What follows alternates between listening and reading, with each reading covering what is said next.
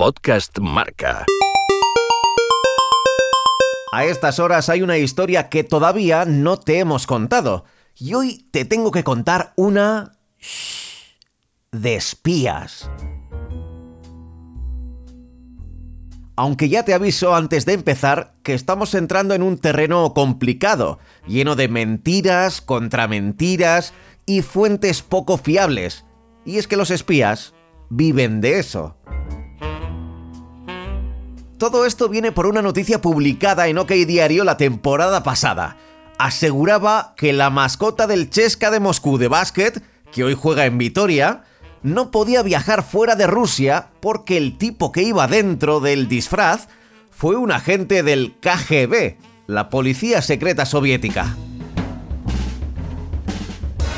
La historia es muy buena, pero no sé si es verdad porque no la he podido confirmar no he encontrado ningún medio internacional que lo replique ni nada parecido.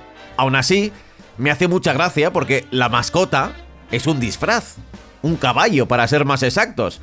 Solo pensar que ahí dentro puede haber un espía me recordaba un gag de la película Top Secret. Cada mañana, a las 7 y cuarto en punto, los guardias de la prisión traen a las vacas por esta carretera para ordeñarlas.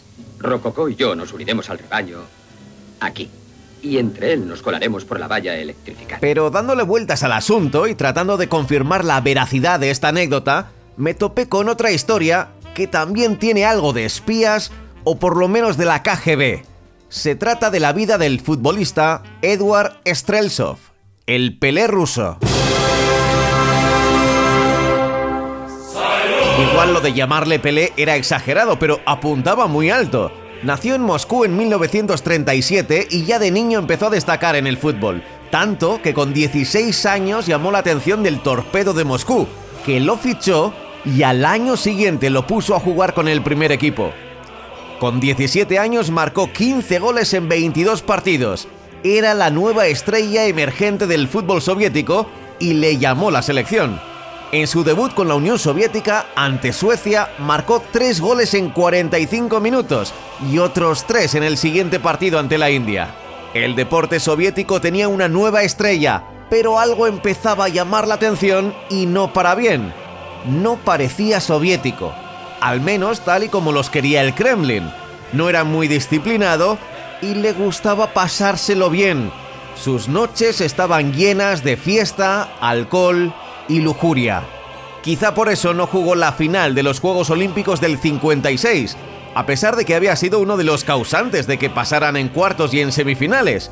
Aún así, la URSS ganó el oro, pero él se quedó sin medalla por no haber jugado el último partido. Aún así, todo le sonreía a Eduard Streltsov. Era un chico joven, admirado, vivía bien en una estructura comunista, los aficionados le adoraban y a él le gustaban las fiestas. Le gustaban mucho las fiestas. En el Partido Comunista, y entramos ya en el terreno de la veracidad difusa, no les gustaba la imagen que trasladaba a la juventud y decidieron atajarla. Como había recibido ofertas de clubes europeos, algo que se consideraba casi una deserción, le ofrecieron fichar por el Chesca, el equipo del ejército, o por el Dinamo, el equipo del KGB, pero Edward declinó las ofertas. Él quería permanecer fiel al Torpedo, el equipo de su vida. Y vuelvo a avisar que he encontrado pocos documentos que aseguren lo que te voy a contar ahora, o son los mismos repetidos una y otra vez.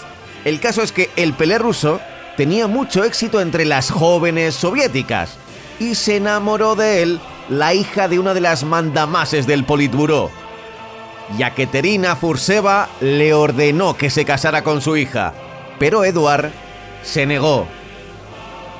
Y lo que pasó después todavía no sabemos si ocurrió de verdad o fue una invención del KGB.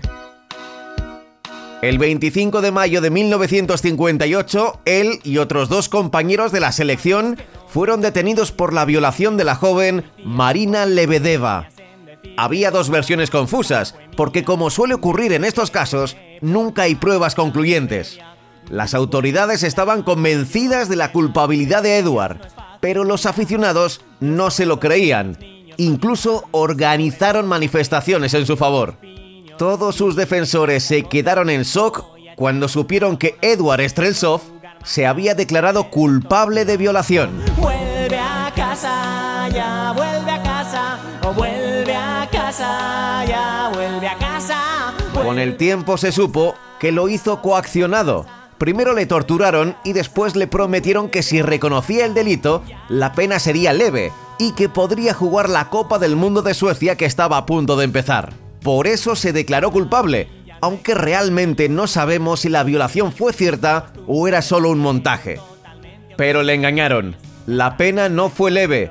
Le condenaron a 12 años de prisión en un gulag, un campo de trabajos forzosos. Nunca le perdonaré su cara de alegría al llegar la KGB. Los 12 años se convirtieron en 5, curiosamente cuando Furseva perdió poder en el Politburo y Eduard, que todavía era joven, tenía 28 años, volvió a jugar al fútbol, como no, en el Torpedo de Moscú.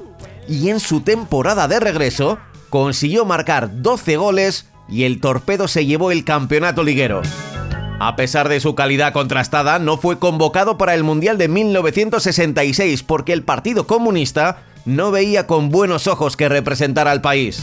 Después de una carrera de éxito, se retiró, fue entrenador de juveniles y murió joven, con 53 años, de un cáncer de laringe. El estadio del Torpedo de Moscú lleva su nombre y el Comité Olímpico le concedió la medalla de oro a título póstumo a pesar de no jugar la final del 56. ¿Fue verdad el delito por el que se le acusó? ¿Fue un invento de la KGB? ¿Era un buen ejemplo o todo lo contrario? En esta historia, las estadísticas se mezclan con los testimonios confusos y las falsas leyendas, como esa que asegura que en uno de los aniversarios de su muerte, Marina Lebedeva, la chica que le acusó de violación, fue a dejarle flores a su tumba. Sabes que no me hizo feliz que viniera la policía.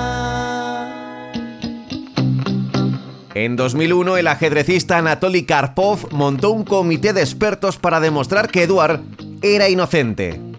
¿Lo fue? ¿No lo fue? Yo no lo sé. Es lo que tiene contar una historia de espías. Vivimos en un mundo de apariencias, donde todo es lo que parece ser, aunque no lo sea. Y eso en realidad es un peligro. Por eso en el deporte tenemos la suerte que en el terreno de juego nadie se puede disfrazar y un gol o una canasta serán siempre las pruebas reales de que la vida puede ser maravillosa. Pablo Juan Arena.